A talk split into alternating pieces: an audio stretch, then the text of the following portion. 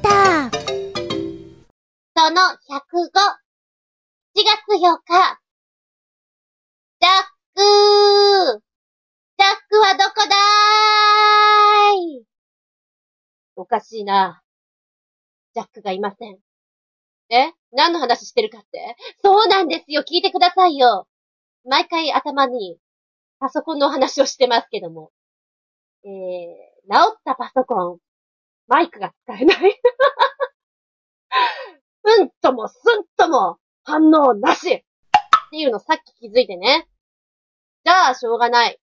しょうがないっていうか、まあ、レノボーくんで撮ろう。レノボーくんも、体重先生に見てもらって、えー、っと、何？ヘッドフォン端子とマイク端子がこう、1セットになったやつなんですけども、これをうまくばらけられる、なんかコードをくれたんですね。なんか3.5ミリジャックくんの名前知りませんけど、で、これをつけてマイクロフォンをつけると、音声が取れるはずなんですが、なんかそのね、スピーカー開いて、録音調整見るといないんですよ。3.5ミリジャックくんが。名前知りませんけど。怪獣先生と、そのネットのね、電話で、こうやってこうやってここやってみてっていう時に、いるんです。彼はいるんです。だけど、時たまいなくなるんですね。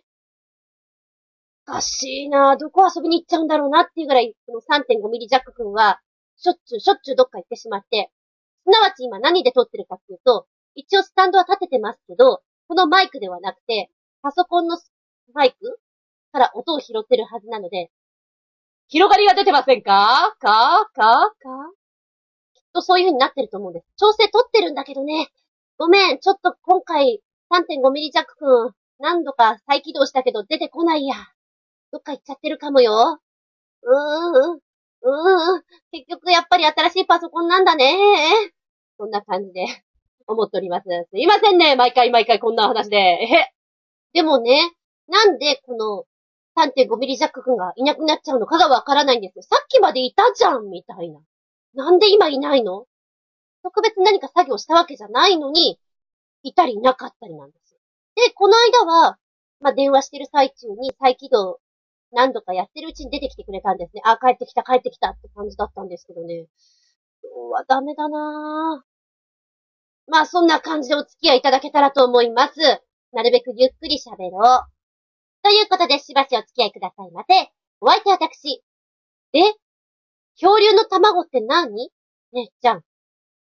あつみじゅん。どうぞよろしくお願いします。この番組は、ちょあへよ .com のご協力へて放送しております。さっきね、うちの姉と電話をしていたんですよ。まあまあ、女同士だし、話すとあちこちに話がそれます。1時間半とか普通に喋っちゃいますよ。で、そんな中で最後の方にね、昨日どこ行ってたの？本当は昨日電話するとかいう話だったのに、ごめん、ちょっと今お店だから後でね、って言うんで切っちゃったんですよ。うん、あの、友達とね、ご飯食べに行ってたんだよ。えー、どんな店に？アボカドの店。え？あんたアボカド好きなの？え？嫌いなの？だって恐竜の卵だよ待って。お姉様、何言ってらっしゃるの？恐竜の卵は食べちゃいけないんだよ。待って待って待って待って。待って 待って、ちょっと面白いから何それ？緑だし、緑だけど、ねっとりしてるし、まあしてるけど。えー、ダメなんだ。ダメっていうか、あれは食べちゃダメ。ちょっとおかしい言ってることおかしいなえー、っと、うちの姉はですね、お刺身とか好きなんですね。で、子供たちも好きなんですよ。で、ほら、マグロとアボカドなんていう、鉄板でしょ？わさび醤油で食べるなんていうのは。あんなのあるじゃんって言ったら、ダメ食べない、そんなの。うちではアボカド出さない。うちの子たちも、あれは恐竜の卵だって言って食べない。うーん、素敵な家族になってるなそうか。お、そうか。えっと、何が嫌なの？何もかも。うんそれ言われたらね、私も嫌いなもの多いので、何もかもと言われたらあれなんだけど、でも、アボカドなんてさ、こう、ソースにしちゃったらわからないじゃないですか。で、彼女は言います。ベーグルにさ、アボカド塗って食べるじゃん？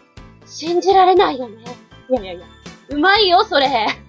アボカドに、そうだな、チーズを入れて、で、サーモンとか入れたらうま、うまいよちょっと粒胡椒かなんかね、ピリッと入れさせてあげるといいかななんて思うんですけれど、うん、さっきその話をしていて、と、この子たちは、今中学生と小学校4年生なのね。あと3年ぐらい経って、こう、アボカドを間近に見て恐竜の卵だって言ってしまわないかな？大丈夫かな？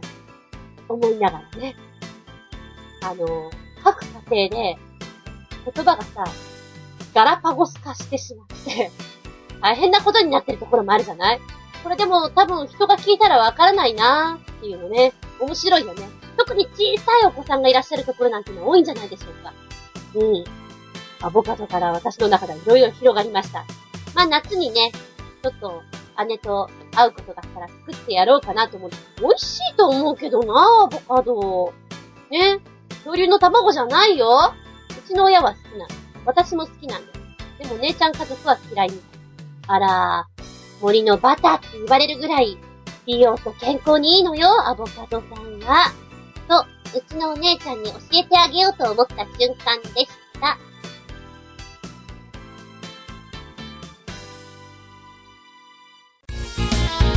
メッセージタイム。では、お便り行きたいと思います。コージーアットワークさん。メッセージ、お邪魔します。いらっしゃい。子供の頃好きだった文具は文土器かな。直線的な形の文具が多い中で、これだけ丸いのが気に入っていたように思います。あと、6色くらいあるカラーボールペンも使いにくいのがかえって気に入っていたような。反面、1色だけのボールペン、シャーペンで、特にノック式のものはあまり好きではなかったようです。黒1色だけのボールペンでも、キャップ式のは好きだったかな。今となってはどんな理由によるこだわりだったのか自分でもわかりません。では、そうね。当時ってさ、やっぱりみんなが使っていて、いいね、いいねって言われてるものが自然といいものなのかなって思って使ってるところがあるから、そういうのもあるんじゃないかな。値段の安さっていうのもさ、関わってくるだろうし。分度器ね。分度器使ったのって3、4年の頃とかかな。ちょっとやっぱり楽しいよね。分度器、コンパス、三角定規。学校に持ってって使えるっていう、それだけがなんか楽しいっていう印象があります。そうね。ペンに関して言うと、特にこれは嫌いっていうのはなかったかな。うん。ただあの、姉が使っていたやつで100円なんだけれども、100円のシャープペン、いや違うな、あれはボールペンだ。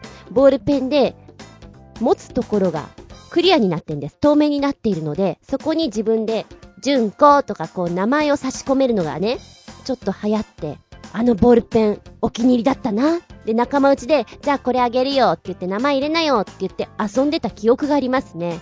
特に書きやすいかって言われたら別に書きやすいわけではないと思います。ただ、うん。自分たちのっていう風に名前を入れられる感覚っていうのが楽しかったんじゃないかなと思いますね。文具はね、ほんと好きなんですよ。なんだろうね。見てて飽きない。このアイディアとかいろいろ。で、待ち合わせをするんだったら、本屋さんか、私は文具売り場がいいです。文具系ね、本当に。ハンズとかロフトとかのとこだったらしばらくいられます。まあ、スーパーとかでも結構いられます。ノートとか見たりしてね、へーとか思って、あの、ジャポニカ学習帳とか見てるの楽しいです。欲しくなっちゃうもん。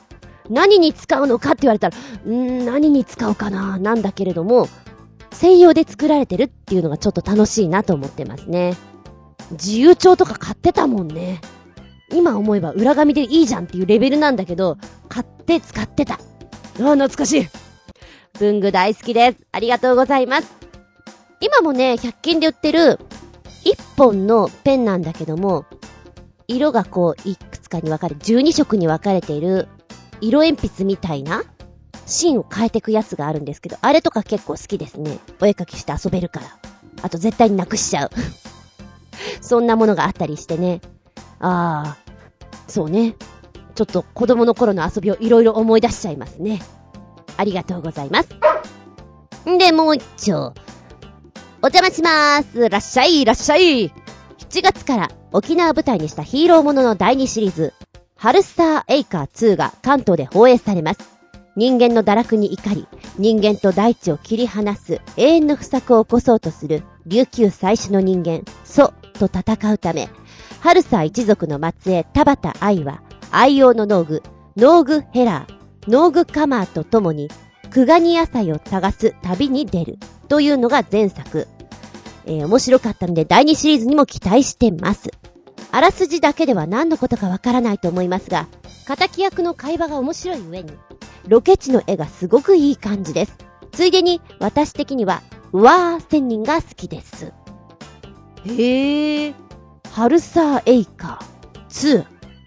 2ので、このリンクされてるところポチッと押すとですね、おーおーちょっと思ってた絵と違うものが出てくる。なんでしょう。ヒーローもののドラマっていうと、勝手にだよ。アメコミ的ななんかマッチョマッチョした感じのものとか、セクシー路線のやつとか、そういうのをイメージしちゃうんだけども、と、特撮系だね。てか、だよね。スーツ着てる。えー、パッと出た時に、沖縄で生まれ、アジアに広がる大地を愛するアースヒロインって出てるんですよ。アースヒロイン。そう。先ほど言ったように、田畑愛ちゃんという子がヒロインなんですけれども、女性メインのこういう特撮ものってあんまりないんじゃないですか？戦う系って。なんだろう。子供の頃に、なんちゃらかんちゃら美少女ポアトリンとかいうのをやってた記憶があります。でもあれって多分、スーツを着て戦うんじゃなくて、魔法とか使ったりする方だと思うんですね。だから、これは完全に格闘の格好をしてるので、戦うっていうレベルで、珍しいなぁ。で、キャストのところをパッと見るとね、相関図が載っていて、ほうほうほうほう。この田畑愛ちゃんが変身してハルサー愛になる。で、これを助けるのは、ウワー仙人。ちっちゃいウには、ウワー仙人。えーと、ハルサーの村に住む豚の精霊。えーとね、わかりやすく言うと、鳥山明さんの漫画に出てくるキャラクターみたい。あの先生はこういうのが好きだろうなって思っちゃうね。ああ、ちょっとエッチでいてほしい。うわ、千人には違うと思うんだけども。で、えっ、ー、と、仲間がノーグヘラーとノーグカマーっていう二人がいるんですけども、通常さ、こういう戦隊ものとか、特撮ものって、イケメン、俺やるぜ戦うぜ地球のためにみたいな、熱いやつ、かっこいいやつを持ってくると思うんだけども、パッと見たときにね、なんだろう、のほほんとしてる感じがするんですよ。おー、ちょっと珍しいな、そういうキャラクターで行くんだ、っていうのが面白いです。で、永遠の不作を阻止するため旅に出る仲間たちっていうのをパッと見たときに、なんかおかしな最遊記みたいだな、と思って、ちょんちょんちょんちょんちょんちょんちょんちょんちょん。はい、これ知ってる人は私と同じぐらいの年齢だね。えっと、最遊記思い出しちゃいますね。変わった最遊記っていうところで。なんか、このね、ノーグヘラーとかノーグカマーとか、ナンクルナイサーとかすっげえ言いそうだもん。のほほん。で、敵の方はですね、うーんと、ああ、これはね、子供の頃に見たらちょっと嫌なキャラクターなんじゃないかな。気持ち悪いんじゃないかなっていうのがサマリタンドブーっていうのとサマリタンチリーっていう発音が違ったらごめんね、モンスターなんですが、顔がちょっとお気持ち悪いんじゃないでございましょうか。あ、でも、やりとりが面白いみたいに書いてあったから、きっとコントみたいなところとかのツッコミがあるんじゃないかな。へえ、見てみたくなっちゃいますね。で、これ沖縄制作、琉球制作のドラマなんですよね。それをこっちに持ってきて人気があったからやってるんだと思うんですけども。はあ、知りませんでした。幅広いですね。こういうのも見てるんだ。うーん。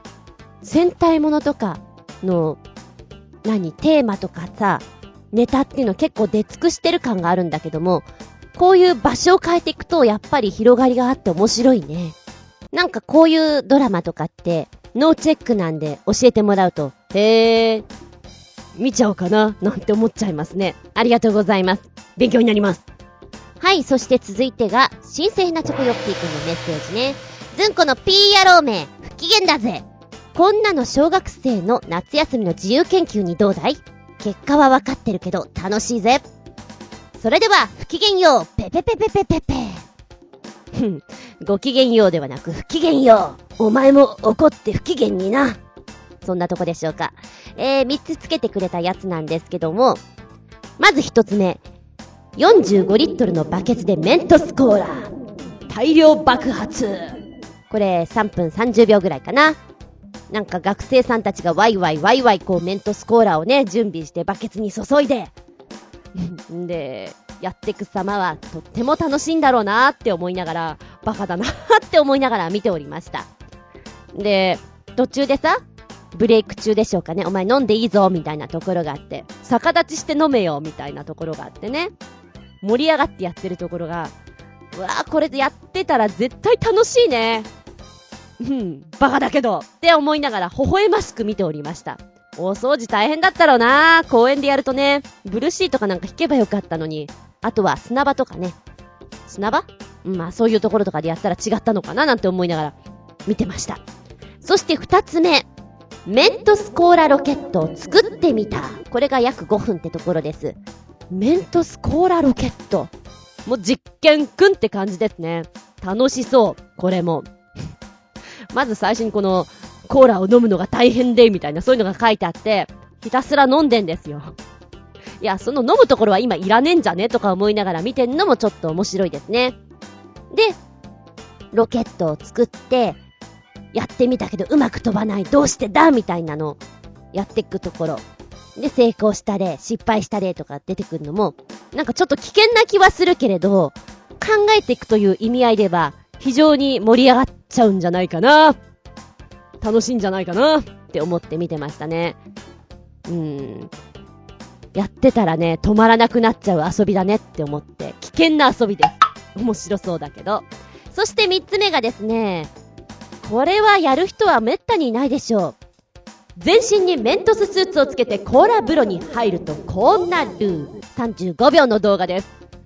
うーん。バカだなぁ、もう。でもこのメントススーツがキラキラしていてとっても、えっ、ー、と、キュートな感じでね。あのー、うん。あの人、キャリーパミパミは好きそうな感じよ。着てるのはおじさんだけれども、おじさんまあ、そんな感じの人なんですけども。まあまあまあまあ、うん。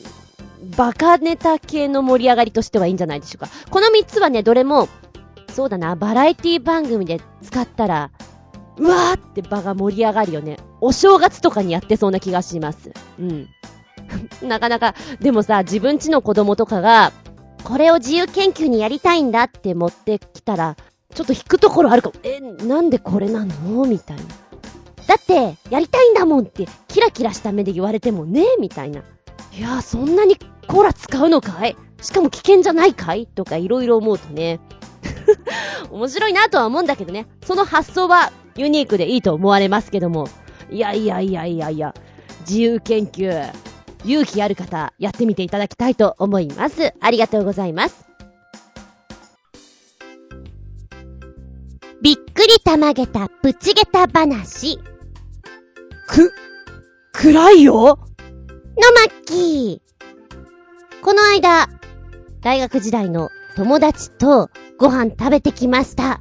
渋谷に、渋谷に行ったとさ。以前ね、ハッピーメーカーのまゆっちょが、美味しかったよってツイッターだったかな？あげていたお店なんですよ。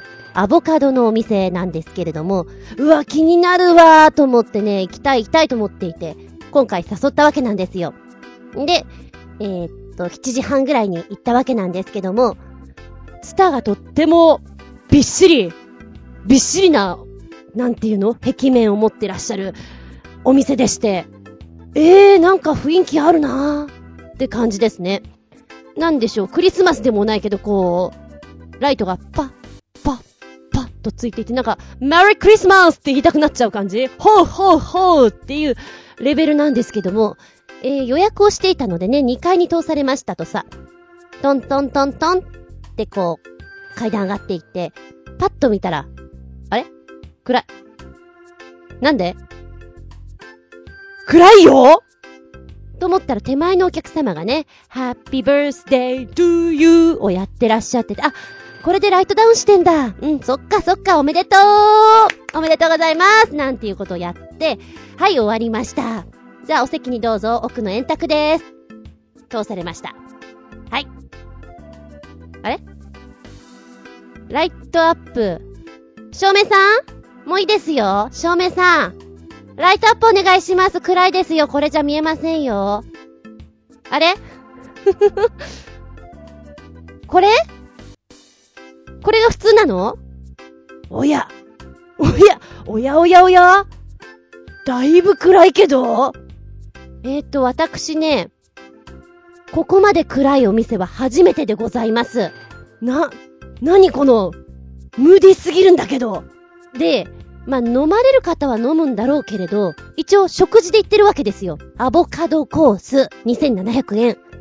なので、コースで出てくるんですけど、まず色がわかんないよね。で、テーブルにメニューが置いてあるんだけど、見えないの、文字が。そのぐらい暗いから。映画館の始まる直前の暗さっていうのかな。劇場、そうね、舞台とかやる場合に客電、客席の明かりが本当に薄暗い感じ。客電状態っていうのかな。アンケートも書けやしねえっていうレベルのとこですよ。こんな暗いの初めてだうわ、びっくりたまげったネタ、ネタをありがとう。本当に見えなくて、で、メニューの飲み物とかも、こう、携帯のさ、ライトで明かりを灯して見るぐらいな感じ。何か間違って、本当はテーブルにキャンドルを用意しなきゃいけないところ忘れたんじゃないかなっていうぐらいの感じです。すげえそれが面白くてシチュエーション的に。で、私は間接照明とか割と暗いところが好きなので もうなんかだんだんおかしくなってきたよで、その時に集まったメンバーも、元芝居をやってるめ、面なんでね。なんかここ客電っすね。ゲージ上げてくださいみたいなちょっと昔を懐かしんで喋ってみたりなんかね、すげえ面白かったです。で、その演出が真っ暗だ。若干こう、豆電球な感じはあるんですけれども、そこでお料理が次々と運ばれてくるわけなんですけども、アボカドを使ったメニューがね、まあ、コースなんで出てくるわけなんですけどね、アボカドってすごいね、森のバターは。あ、こんな味付けにもなるのかと。最初にお通しからして、ローストビーフとかチーズとか入ってるわ、何、ワンスプーンのものが出てきたんですよ。なんてこじゃれてるんでございましょうとか思いながらね、うましうましと食べておりました。あのー、写真も撮ったんだけど、ずいぶん暗いお写真になってしまって。で、多分ね、あそこのお店は夜は、デートとかの、ね、そういう場所なんだろうな。ごめんなさい。写真撮って申し訳ないなんて思いながら。えー、1階席、2階席、3階席、4階もあるのかな？ちょっとしたパーティーとかもできるような状態になっているので、あー、こんなとこでパーティーしたらすっげえこじゃれてていいだろうなとは思いましたね。でね、このアボカドの料理なんだけども、なんか思ってる以上に予想を覆すようなものが出てきたんで面白かったですね。アボカドって言うと何浮かぶ？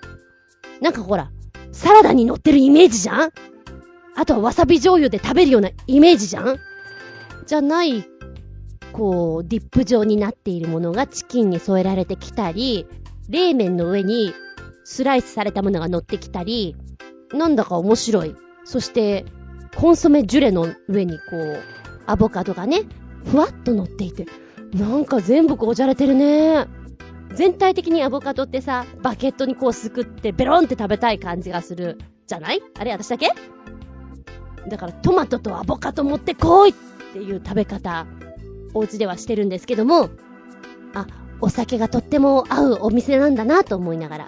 で、このお店の名前がね、うさぎっていう名前なんですよ。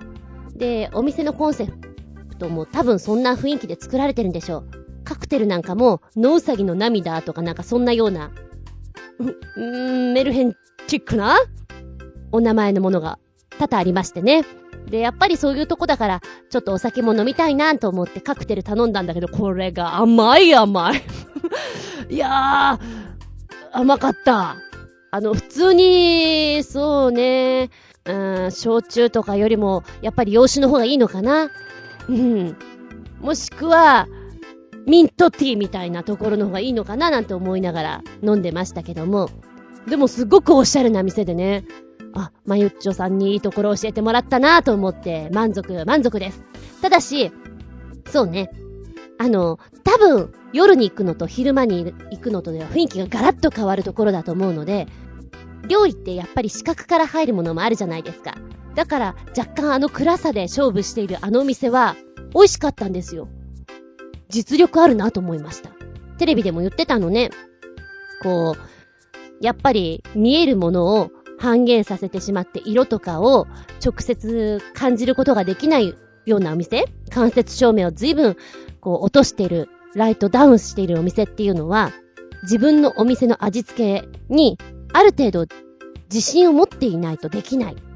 自信を持ってるからこそ、ライトダウンできるんだっていうのをやっていてね。ああ、なんか納得できるなと思ったの。うん。なので、そうね、今度はランチを食べに行ってみたいなと思います。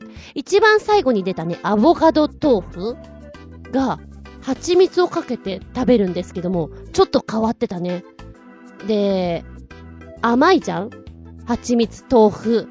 卓上にあった醤油をかけるとまたね、味が変わって面白かったです。なかなかこのうさぎさん、真っ暗なのも面白かったし、料理の一つ一つのコンセプトも面白くて、皆さんにもぜひ行っていただきたいなぁと思った感じです。びっくりたまげった。あの暗さに、ああ、あの暗さに、本当にたまげった。シシピン？アウトタイムはい、ではテーマに行きたいと思います。今回のテーマは、昔できて今できなくなったことでお届けしたいと思います。そもそもの始まりは私の逆上がり、前回お話ししました。あの逆上がりから行くわけなんですけども、うん。昔できて今できなくなったこと、体力的に考えて、えー、記憶力とか、脳を使う方から考えて、それからメンタルとかそういった面で考えて、いろいろあると思うんですよ。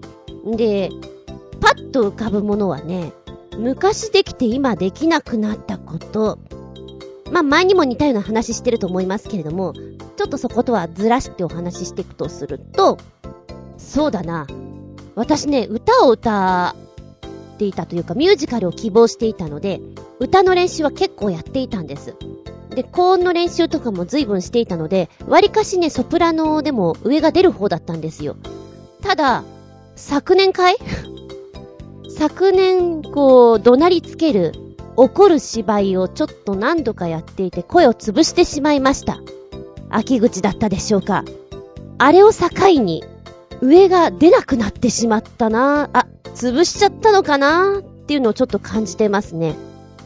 で、若かりし頃っていうのは、すごく低音のさ、落ち着いた声っていうの憧れたんだよね。で、子供であればあるほどキンキンキンキンした声だったので、いいなぁ、あのしっとりした声、みたいな。落ち着いてて大人っぽくて素敵と思っていたんですよ。で、今はどちらかというと、そんなにキンキンしていない。まあ、してるのかもしれないよ。でも、私のこの、一番出ていた時に比べたら落ち着いてきたんで、あ、声変わりってやつだと思ってね。聞いた話によるとやっぱり年を取っていくにつれてさ、どんどんどんどん声変わりしていくっていうじゃないですか。で、声を鍛えてる人は割とキープができてるんだけども、そうじゃなくて使わないでいると、しわがれてしまって、だからおじいちゃんとおばあちゃんの声ってよく混同しちゃうよねっていうぐらい、シュワシュワってなってたりするじゃないですか。あ、こういうことなのかなって思った。ちょっと壊して使わなかったりしてると出なくなっちゃうから、今ワントーン落ちたんだよなーって。まあ、うん。お芝居とかしてる段階では私もそんなにキャピキャピしたのを今やってるわけではないので、問題はないんですけど、歌を歌うときに、ああ、出ないのってなんかちょっとショックだな。がっかりしょげたっていう気分にはなってますね。えーと、真面目な話をしちゃった。んじゃあ、真面目じゃないとこで行くと、ああ、そうだな。私ね、人見知りなところもとってもあるんですけど、子供の頃は、割と誰にでもお話をしてました。小学校、うん、そうね、3、4年生ぐらいまでは、犬とか散歩してる人とかには普通に、もう知らない人でも誰でも話しかけていた。ねえねえ、なんて名前なの？へえ、お手とか言ってやってたし、人ん家に勝手に入って餌とかあげているような、そんな子でした。で、そうするとね、なんかの知らないおばちゃんだけども、おやつくれたりとかっていうのはいろいろあったりして、よくないんだろうけど、なんかそういうコミュニケーションいっぱいとってて、動物飼ってる人の家にはね、いろんなとこに遊びに行った記憶がありますね。今できるかって言われると、社交辞令では話できると思いますけど、うーん、なんだろう、人見知りのバイヤーが随分張られてしまったので、結構厳しいところがあるかな。行っちゃえば行ったで勢いでね、なんとでもって感じなんだと思いますけど、やっぱり子供ながらのあの、無茶ぶりっていうのができなくなってますよね。じゃあやってみてみたいなのはね。うん。えー、他には何があるかなまあ、体力という意味合いではいろいろできなくなってるものは、多々あると思います。それはもうしょうがないよね。で、そうね、お勉強の段階でも、そういう考え方をしていないから、例えば、英語でも英単語のスペルを忘れてしまったり、文法がもう全然わかんなくなったり、簡単な英語も読めなくなったりっていうのは、そりゃしょうがないなと思う。うん。で、私は特に理数系が好きじゃなかったんですよ。なので、そうね、思い返して今、これどうなのって言われても、え、うん、ちょっと待ってね、調べるから、ググるからってそんな感じになっちゃうと思う。全くわかんないんじゃないかなっていう。算数に関しては問題が解けないと思います。自信を持って。そうだね。あの辺はできるわけがないと思う。で、子供の頃は、そろばんやったり、ピアノやったりって手先を動かすことやっていたんですけど、今はやってないので、ねえ、ちょっとこれ弾いてみようか。って手が動かなかったりするそれはまあ音楽やってる人だったらみんなあると思うんだけども、うん、そろばんとかもさ、ある程度ラインを超えてしまうと、もう暗算ができてしまうから別に、ね、そろばんを持たなくてもできるっていうじゃないですか。でも私そこまで言っていないので、そろばん持って今計算しようとしてもおぼつかない。で、暗算はできるかいやできない。電卓はどうかうん、そこまで転勤も早くない。っていう感じですかね。なんか計算するときにはとりあえずエクセルに全部 こう、入れてですね、頑張ってこう計算していただく感じでしょうか。そうだ。昔はできて今できなくなったことっていうので、うーんとね、うん、得意じゃなかったんですけど、オールナイト。だからといって別に飲み歩いていたりするオールナイトではなかったんですけども、夜更かし、徹夜っていうのは私ね、苦手なんですよ。昔も苦手だったんですけど、今はね、もっとスイッチが早く切れてしまうと思います。なんだかんだで朝方まで起きてはいるんですよ。4時5時ぐらいまでは。でも、起きてはいるけど、その後、こう、7時、8時、9時を超えて10時とか11時下手したらお昼ご飯を食べた後とかもう、もう遅い来る睡魔だよね。ああ、もうちょっと昔は耐えられたような気がするんだけど、みたいな。あと、こうさ、昼間の眠い時間がクリアして、夕方から復活する時間っていうのがあったと思うんだけど、今あんまりそれを感じないもんね。だから前は結構オールナイトした上で、一回家に帰らずに、そのまま学校で別の作業をして、過ごしいの、また最終電車で帰るみたいなことをやっていたもんな。元気だったな。体力あったな。できないな、絶対。で、よくさ、徹夜でなんとかに並ぶんだぜ、みたいなのあるじゃないですか。できないだろうな私は夜中に車走らせたりバイク乗ったりっていうのが好きなんですけど、なんで好きなのかっていうと、車がスイスイ行くから。渋滞知らずで、ね、進めるっていうのがいいなと思って、それで夜中に走るのが好きなんですけれども、あれも今だから結構途中ヘロンヘロンになるんじゃないかなと思いますね。昔できて今できなくなったこと。そういうところにもある。あ、これってやっぱり体力か？そうとも言える。はい、ここでお便り行こうかな。コジアトワークさん。昔はできて今はできないこと。お邪魔します。昔はできて今はできないこと。体力面では加速と回復ですね。昔は踏み出しからトップスピードまでの時間が短く、何度もダッシュを繰り返しても反応が落ちないほど回復力があったように思います。もしかすると、反応速度も落ちているのかも。精神面では後先考えない無茶ができなくなっているような気がします。えーと、かっこ。鍵かっこ内は JR 東海の CM の長塚京三さんみたいに読んでみてください。うわー、無茶ぶりだ。頑張るよ。じゃんじゃんじゃんじゃんじゃんじゃじゃんじゃんじゃじゃんじゃん。雨季のスワジランドは砂漠が極彩色の花で埋め尽くされる。そうだ。南アフリカに行こう。みたいなこと。時間があったとしても、今はできないかな。そうそう。私の場合、この、その場の勢いで旅しちゃう的なノリがないとバックパッカーってできないような気がします。なるほど。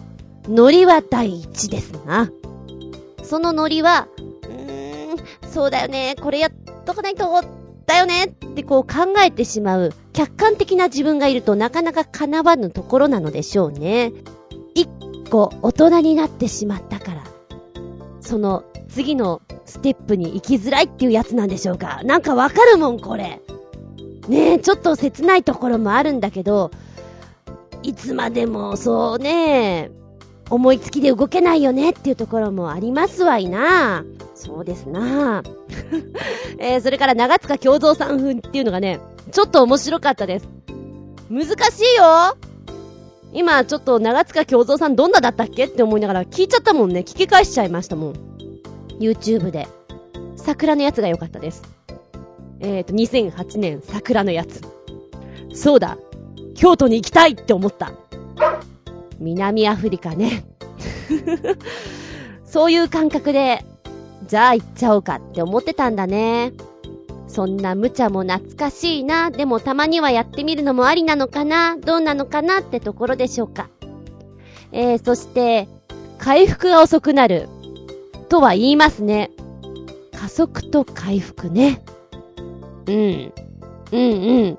そうなのであろうよ。それもしょうがない。男性なんかはさ、やっぱり体力とかがぐわっとある時期、ね、高める時期があるじゃない？だから余計に、ああ、落ちちゃったなーって思う瞬間があるんだろうね。なんか、なんか自分でどうしようもないんだけど、それはしねえって、こう、ジレンマのような感覚っていうのが、陥りやすいんじゃないかなと思いますけどね。それは、ある意味大人になったっちゅうことなんじゃろうね。お互いにはい、ありがとうございます。もうちょっと、あれよ。JR 東海よ、頭の中。はい、そして続いてが、新製ひなチョコヨッピーくん不機嫌です。ということでね。昔はできて今できなくなったこと。もうバイクには乗りたくないし乗らない。自転車にさえ乗りたくないし、自転車は持ってない。いや、いいと思う。自転車は持ってない。だから乗らない。そうだよね。その論理がとっても素敵だと思います。ありがとうございます。あのー、そうね。なんかさ、運転していてしんどいこととかあるじゃん特にバイクなんかそれがすごくあると思うので、あんなしんどい思いするんだったらね、特に車に乗る人はね、その感覚に陥りやすいと思う。うん。ストレートでした。ありがとうございます。ちょっとおかしかったよ。ああ、昔はでき、今できなくなったこと、本当にやらなくなったなって思うのがカラオケ屋さんに行くことだね。みんなで、ご飯食べました。飲みに行きました。じゃあ、お疲れ様でしたってみんな帰っちゃう。で、私の周りは結婚してる人が少ないって前も言ったかと思うんですけど、少ないんですよ。えー、っと、二組？まあまあ、ちょっと名古屋に行ってる子がいるので3組なんだけど、一応2組かな近場にいる人で。で、集まったとしても、お疲れ様って帰るのは10時半とか。あ、あ、もう10時半だから帰んなきゃみたいな。え、早くね？みたいな感じですかね。で、なんか遊びに行こうよと思ってもさ、なんか急がれちゃうともう、ダメだねみたいな感じで、止められないよね。これはもうご家庭持ってるからしょうがないのかなと思いながら。うん。で、もうだからトンと仲間内でカラオケに行くことはなくなりましたね。だからたまに一人カラオケに行くと、今公開ってちょっとびっくりするです。するですっていうのは変な言い方なんだけども、ちょっとわからなくなるもんね。ああ、そうだ。もう一個あった。昔はできて今できなくなったこと。私は長年チャリダーをしていたんですけれども、この間久しぶりにチャリに乗って、やっぱ怖えなーって思ったね。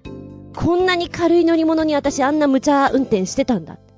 そりゃもうおにぎりとか普通に食べてたし、こう片手運転でこうなんかながらでやってたなっていうのを、もうなんだろう、台本覚えたりテスト勉強したりするのも割とチャリの上でやっていたなって、よくやってたなみんなよく怖くないであんな飛ばすなっていうのはちょっと思ったね。はあ、今できないかもよ。もうちょっとしたら乗れなくなっちゃうかもよ、自転車。って思っちゃった。うん。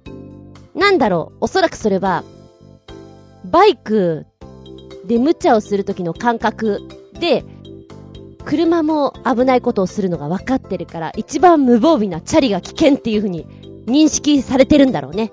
だからだと思う。怖えよ、もう。しかもちょっとお尻痛いし。よく乗ってたなと思う。うん。昔はできて今できなくなったこと。ああ、もう一個思い出した。おかわり。いや、できるよ。できるけどなんか恥ずかしいじゃんっていうのがある。昔は、それこそ、給食残ってるね、おかわりしたい人、はーい、みたいな全然言ってたし。こう、友達からもガンガンもらっていたけど、なんだろう、この年になるとさ、みんな食欲があんまないんでしょ？だから、なんだろうね、どんどん食べたくなる私って一体何なんだろうね？って思いながら、ちょっと行きづらいよね。ください、くださいって行くのが。まあ、食べ過ぎないようにしなきゃなと思ってるから、まあ、それも考えていかないようにはしてるけど、本当はね、ちょっと行きたいの。カレーライスとかも、3倍ぐらいは行きたいのね。でも我慢して2杯目からは、白いおまんまを少なくして、ほぼ、ルーだけを食べるとか、そんな状態にしてますけど、時たまたがが外れて大変なことになっています。はい。うん、まあそうね、そんなのもあったりして。よし、じゃあここでもう一つメッセージね。昔はできて今できなくなったこと。新鮮なチョコヨッピーくん。僕ちゃんが好きな昔を懐かしんだり、過去や思い出を語る歌集ですちゅー。つうことで、いっぱい送ってくれたね。ちょっと何曲か見れなかったのがあるんだけど、多分これかなというところから。1曲目が、大月牧のメモリーズ。これワンピースのエンディングで使われてたやつだね。2曲目、浜田まりのノスタルジア。浜田まりって聞くと、明日間に合うなって思うんだけど、そっちではないのね。3曲目、森川美穂のあの頃に消えた夢。なんかこの辺ぐらいからさ、カラオケ行きてえなっていう気分になってきます。4曲目、八神純子、思い出は美しすぎて、本当にね、歌声が素晴らしいね。広がりがね、ピアノも素敵だし、心がジャブジャブされちゃうね。うん。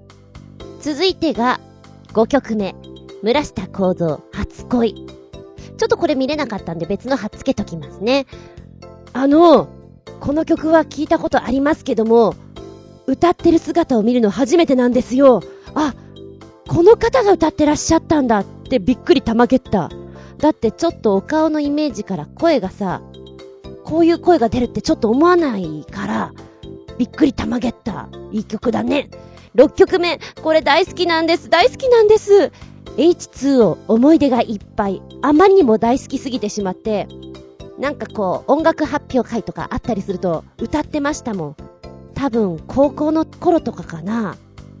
中学とかその辺かな。すごくカラオケとかでも歌った記憶があります。懐かしいよ。はい。続いての7曲目。これもちょっと見れなかったんで、多分、これだと思うんだ。7曲目は、大滝栄一の君は天然色で合ってますか？代わりにライブは、あ、ギター弾き語りの方をつけときました。大滝栄一さん。いい曲だね。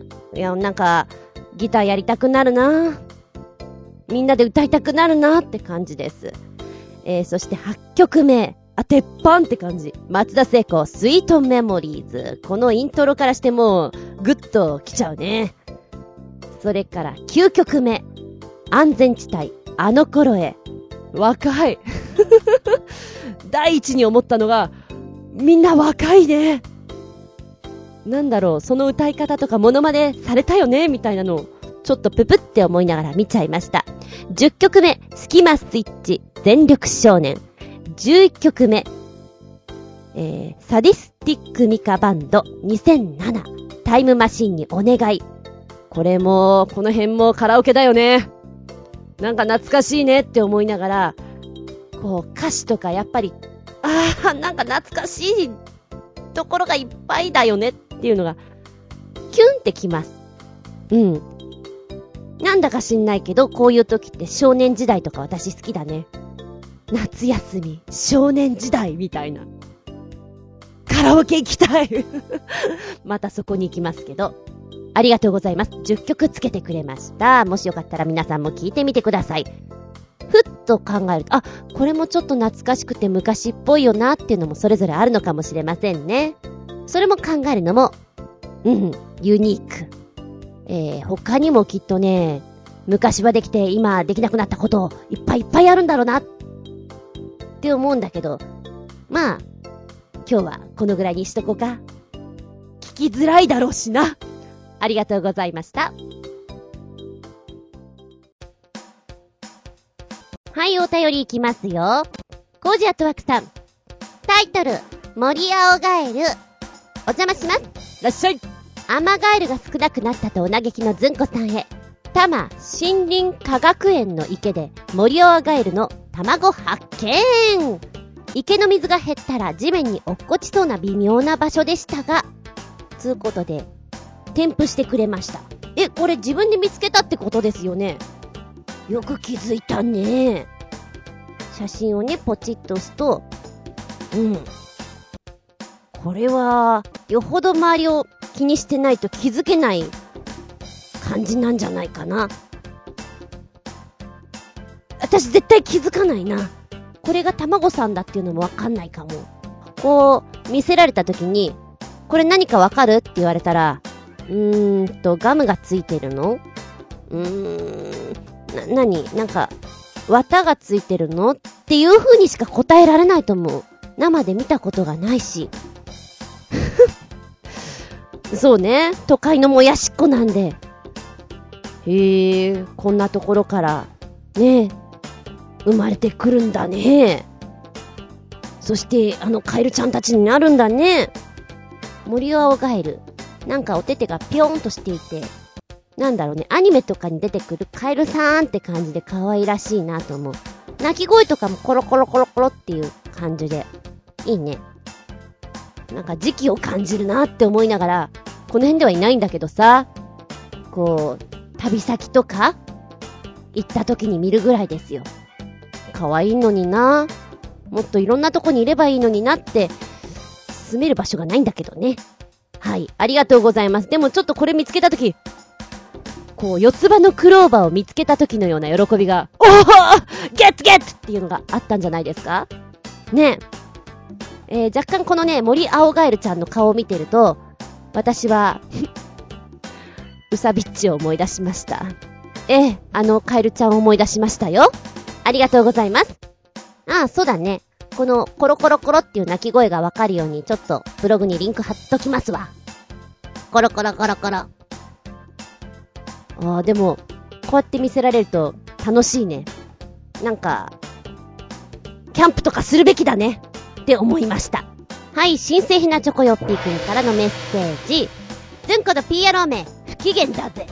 赤ん坊用に、哺乳瓶型のボトルに入ったお酒です。僕ちゃんにぴったりでちゅーそれでは不機嫌よう。ペペペペペペペペペ。3つつけてくれましたよ。あー、これ面白いね。えー、っとね、まず1つ目なんですけども、甘えん坊の彼のプレゼント喜ぶでしょうねっていう出だしからスタートしております。哺乳瓶なんです。哺乳瓶がそのまんまブランデーのボトルになっちゃったよっていうことで、おしゃれなんだか？ジョークなんだか？どうなんだか？っていう感じなんですが、こちら、デュカスタンは1938年創業の本格派、アルマニャック。フルーティーな味わいはどなたにも好まれるアルマニャック。で、ブランデー2の間でも評価は高いそうです。えっ、ー、と、こちらのブランデーなんですけども、名前をデュカスタンファーザーズボトルグランアルマニアックと言いますね。で、なぜ哺乳瓶の形になってお酒が売られているのかということなんですけども、これフランスのお酒なんですが、発売の当時1954年、時の首相、えー、調べたらね、ピエール・マンデスさんが、アルコールよりもミルク飲みなさいというふうに言ったんです。それをね、逆手にとって皮肉っぽく、じゃあ、あのね、大人の飲むミルクだよっていう風にこのアルマニャックを作ったそうなんです。えー、で、白いボトルに黄色い、なんだろう、飲み口っていうのかな、形は。ボトルのところが。で、お値段は今見てるのでは3333円。500ml だからちょっと高めかなとも思うんだけども、面白いよね。発想がさ、ジョークっぽいようなところもあって、しっかりしたお酒だから、まあなんかあの、人にあげたりするのも喜ばれるんじゃないかなっていう風な受け取りをしましたね。そして二つ目がこちら。ちょんと押すとですね、出てきたよ、サイトが。もっと優しい心の旅路。おい、いきなりこう、文字でね、バッと出てくるとなんか驚いちゃう。ちょっと疲れたお父さんに元気になってもらうための、僕チューチュー。何の屈託もなかったあの頃に帰りたい。こんな気持ちを込めて作りました。ふーん。下に下に降りてくと、お癒される大人のお酒、本格焼酎、僕チューチュー。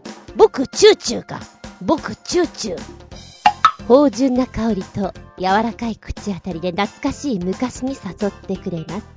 だからこそ、そう、もっと優しい心の旅路というのがテーマであるんでしょうか。僕チューチュー。白い、うん、哺乳瓶スタイルですね。なんかちょっと飲んでみたくなっちゃうな。どんな感じなんでしょうっていうのは。あの頃に帰りたいって書いてある 飲んでる時の姿がまたユニーク。で、これね、300ml なんですよ。だからクイッと飲めるサイズなんで、ちょっと買ってもいいかもね。うん。で、もう一丁ポチッと押すとですね、うーんと、ショップが出てきたよーっと。あ、これはですね、今の僕チューチューの 500ml バージョンですね。1650円。ちゅうことで。そうね。なんだろう。あ、普通にイメージしてる哺乳瓶よりもちょっとがっすりしてますね。この 500ml の方がね。でも日本酒ジャンル賞受賞なんだって。えー。なんか意外に度数が高いじゃん、これ。乳首部分は本物の哺乳瓶の乳首を使ってるんだって。あ、これさ、どんな焼酎なのよと思ったら麦焼酎なんだ。へえ。あでもこれちょっとプレゼントとかに面白いよね。酒飲みの友達とかにさ、ダジャレっていうか、まあ、父の日とかでも、お酒好きのお父さんとかには面白いんじゃないかなって思いますね。うん。ちょっと飲みたくなりました。あの、300ml の方でいいです。ありがとうございます。はい、そして続けてもう一丁新鮮なチョコヨッピーくんメッセージ。お前さんほど人名を読み間違える、言い間違えるアホンダラの輩はいないぜ。よくラジオとかやってられるな、ペケ野郎が。それから前回のとっても聞きづらい放送どうもありがとう。どういたしまして。どっかの PRO が日本のギタリストのベスト30をピックアップしてやがるな。人選には異論反論も多いだろうが、まあ30人中20人は正解かな。っていうのが一つつけてくれてます。そして二つ目に、このおっさんたちも間違いなく日本を代表する30人のスーパーギタリストに入る二人だよ。ご機嫌斜めだぜ。で、だそうです。ごめんね、聞きづらくってわかってる。これやめた方がいいかなと思いながら勝負にかけてみた。どんな勝負やねんと思いながらね、お耳汚しでございました。えーと、言い間違いね。うん、ごめんね、ごめんね。あの、あれでしょ？聞いてて、ちげえよって思いながら、なんか脳が活性化された感じ？あ違う意味で、皆さんに ストレスを与えてみました。すいませんね。気をつけてるつもりが、節穴なもんで、間違えてることに気づいてないことの方が多いかもしれない。気づいてる時は直してるのかもしれない。そんな塩梅でございます。まあそんなレベルでお付き合いくださったらいいかな。遠い目。えー、っと、まずは一つ目につけてくれた方の動画なんですけれども、30人のベストがダーッと下に出てます。お時間は27分25秒。んで、グレイトジャパニーズギタリストっていうことで出てきておりますので、ダーッと見るとね、あ、時間も出てるんでもちろんお気に召す方を見ていただけたらいいのかなと思います。うん。そうだよね。この辺好きなんだろうなとか思いながら。で、見てるとね、こう、ジャケットっていうのかな？お写真とともに演奏がこう、ダーッと流れてくるんだけども、写真見てると、ああ、ここはこういう感じの曲なんだねっていうのを、うん。なんか、見ながらだと面白いね。さらに面白さが増す。で、世紀末って、漢字のイメージがあるから、名前がね、チーム名が、チーム名っていうか、バンド名が。だからこう、見てるとさ、ローマ字で書いてあるから、あ、そうか、世紀末ってこうなんだよな。へえ。ああ、うん、そうなんだ。っていうのがちょっと面白いですね。まあ、じっくり見てると疲れちゃうかもしれないんで、何か作業しながらなのがいいかななんて思いながら聞きましたよ。あ、でさ、私なんかはこう、写真見て、すぐにこう名前とか出てこない方なんだけども、んと、この人、えっと、この人、誰だっけ誰だっけって思ってクイズ形式でやってるのもちょっと面白かったりする。見たことあるよみたいな。どこでだっけ？一人クイズ形式です。で、もう一つつけてくれたのが、こちら9分12秒の楽曲になってますね。ユニコーン渡辺かすみフューチャリングノロ一世ジンタクスタン。ちゅうことなんですけど。かっこいいなぁおじさんたちかっこいいなんだろう。タイプです。そう、そういう問題じゃない？すごいかっこいい。で、曲の雰囲気がすごく私好きだな、こういうの。なんか下にさ、降りてくとコメントがみんなの書いてあるじゃん？かつみさんは渋い色気とかさ、一星さんは陽気とクォータートーンで迫ってますねとかなんかそういうの書いてあると、おー、そういう風に聞こえるんだ、みたいなのがちょっと楽しいです。知らないから、へーへー、みたいな。こう、子供の頃とかにさ、食べ物とかってまだ自分ではうまく、これってこんな味だよね、みたいな言えなかったりするじゃないですか。それを、大人たちが、これってさ、こうまったりとしていてね、口の中に広がるみたいなのを聞いていて、それを真似っこしてる感じ？へえ、これってこういう風に言うんだ、みたいなのがちょっと面白いです。あーでも、色っぽいっていうのは、うまい表現なんでしょうね。素敵なおじさま方だ。うーん、ありがとうございます。夜聞きたいね。私はそう思った。まああれですわ、新鮮なチョコヨッピーくんも聞いてて、チッ、チッチッとか思いながら、アウトとか思いながら聞いてゲーム感覚で遊んでください。もうダメだと思ったらそれはその時、さよならねなのかもしれないけどね。ありがとうございます。この番組は、ちょあへよ .com のご協力へて放送しております。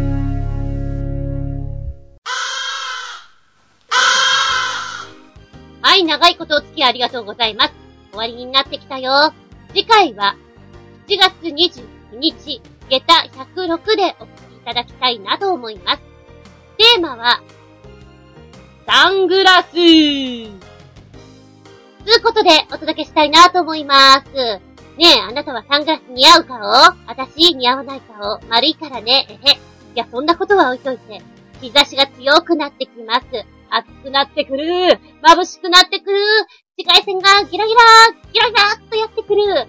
このあなたの目を守るために、あ、それから変装するために、それと忘れちゃなんねえよ。ノーメイクだってのがバレないように、ね、サングラスをかけたりしますね。いろんなタイプのものがあります。じゃ、今ね、サングラスでポーンと浮かぶのが、シャギアンドアスカがうわーってゴール間近に来たところにひょっこり出てきた中野サンプラザって感じですね。いや、まだまだいるよ。今、まだまだ、浜章も出てきたけども、今、中野サンプラザがダントツ早かった。ダーってきた。サングラスがトレードマークになってる人もいたりしてね、ちょっと怖いっていう印象を植え付けられるじゃないですか。いいな憧れたなそういうのってな。うん。サングラスについてお話ししていきましょう。お便りはですね、チョアヘオホームページ、お便りフォームから送っていただきますか、もしくはパーソナリティブログございます。こちらに直前になって、こういうテーマでやるよ。よろしくどうぞでーすってあげます。そちらにコメント残していただけますか？じゃなければ私のブログ、うんこの独り言の方に同じくメールフォーム用意してございます。同じように直前になって、お便り募集もかけますので、こちらにコメント残しても構いません。直接のメールアドレスもございます。全部小文字で、geta アンダーバー zun アットマーク yahoo.co.jp geta アンダーバー zun アットマーク yahoo.co.jp こちらまでお願いいたしますね。テーマは、サングラスですよ。では、次回は、7月22日、日付が変わるその頃に、ゲター106でお聞きいただきたく思います。お相手は私、結局、3.5ミリジャックに会えませんでした探しに行かなければ、ジャックジャックの、厚み順でした。2枚、住まい、話すまい。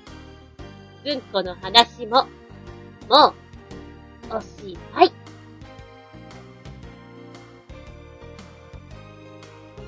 バイバイキー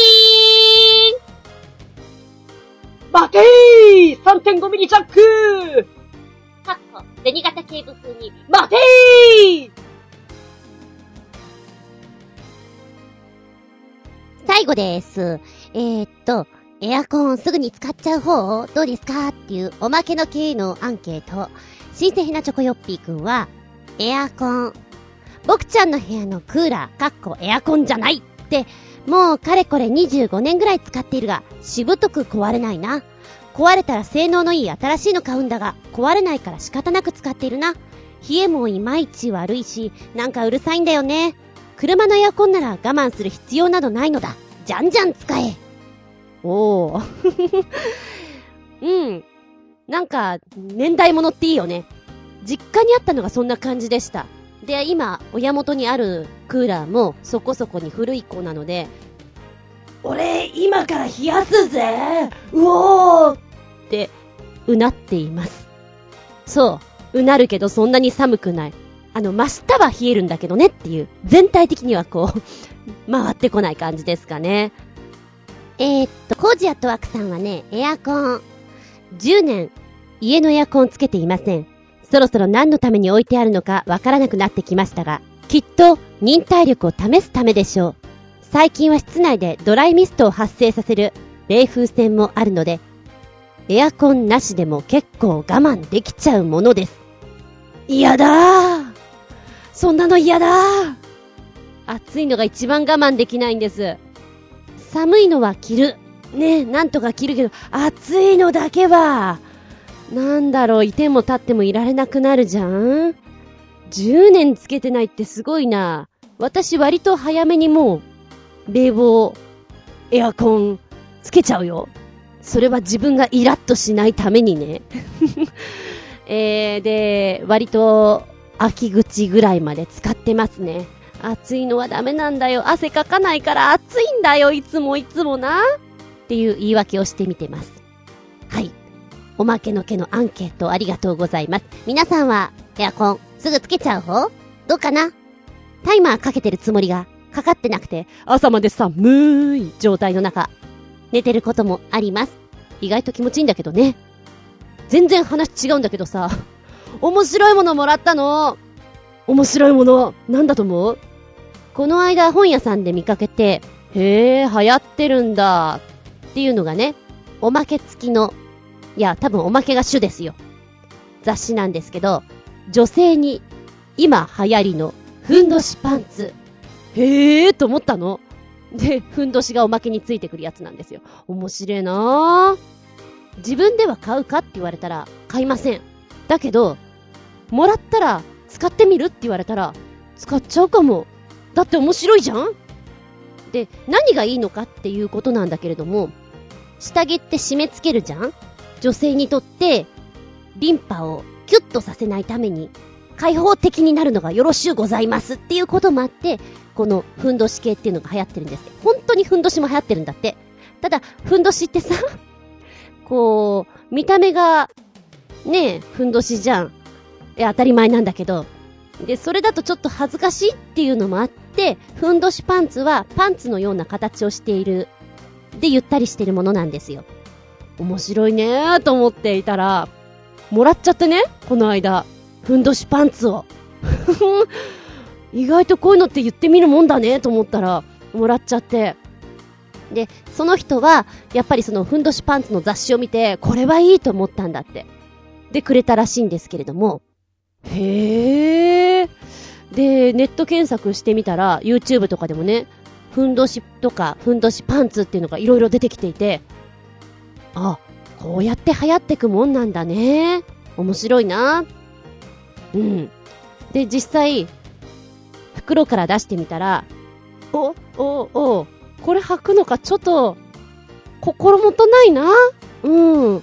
こう、ゴムで締め付けたりしちゃいけないっていう意味合いから、ずいぶん開放的なんだな。うんっていう感じがしつつね、昨日履いてみたわけですよ。そしたらね、あ、割と、そんなに変じゃないかも。ただ開放的は開放的よ。うん。ふんどしパンツに流行るかなって言われたら、どうだろう。うーん、どうだろうって感じかな。見た目が見た目なんで。ただ悪くないと思うね。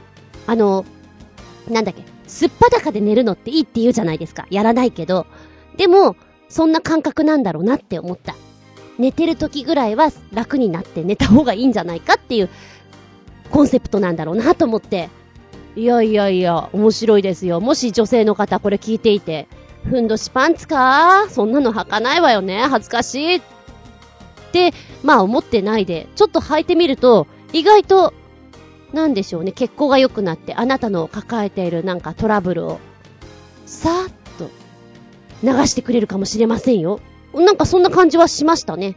いや、私は健康なんだけどね。はい、ちゅうことで、今日は取り残しがいっぱいあります。ごめんなさいね。次回にできたらいいなと思ってます。じゃあね